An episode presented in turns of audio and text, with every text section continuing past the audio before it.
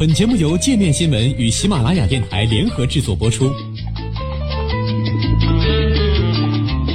界面新闻五百位 CEO 推荐的原创商业头条，天下商业盛宴尽在界面新闻。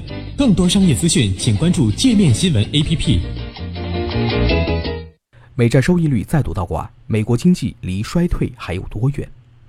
美国东部时间八月十四号早间交易时段，十年期美国国债收益率跌至百分之一点六二三，低于两年期美国国债收益率十一个基点，出现了所谓的收益率倒挂。这是自二零零六年以来这两个期限的美债收益率首度倒挂。通常来说，由于长期国债面临的不确定性较大，其收益率会高于短期国债收益率。因此，当长期国债收益率低于短期国债收益率，就出现了收益率倒挂。今年三月和五月，美国三个月期和十年期国债收益率也出现过倒挂的现象。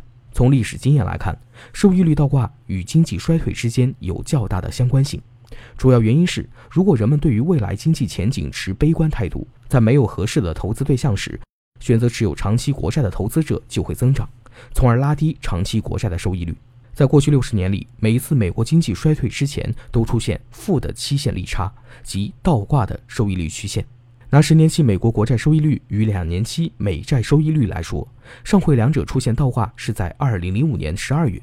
两年之后，美国就爆发了次贷危机，进而演变为全球金融危机。美国韦德布什证券公司融资、期货和利率董事总经理阿瑟巴斯指出，去年底和今年三月、五月左右都出现了两年期、五年期以及三个月期与十年期美国国债收益曲线的倒挂。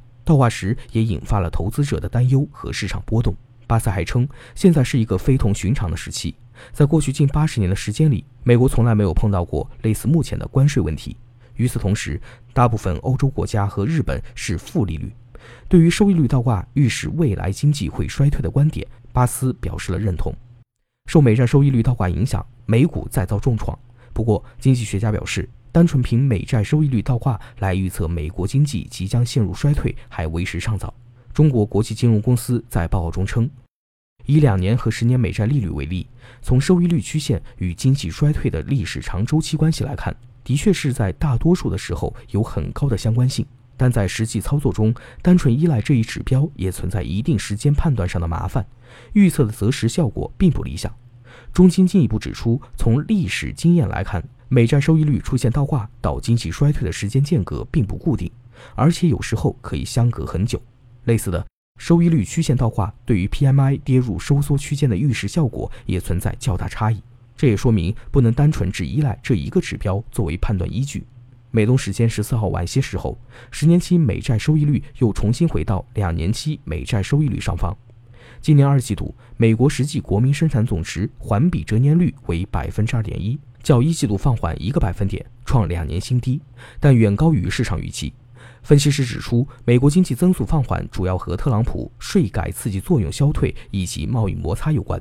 但由于消费者支出强劲，短期内美国经济并不会陷入衰退。此外，七月国际货币基金组织上调了二零一九年美国经济增长预测。在最新一期世界经济掌握报告中，IMF 预测今年美国 GDP 增长百分之二点六，较其四月的预测上调零点三个百分点，但依然低于二零一八年百分之二点九的实际增速。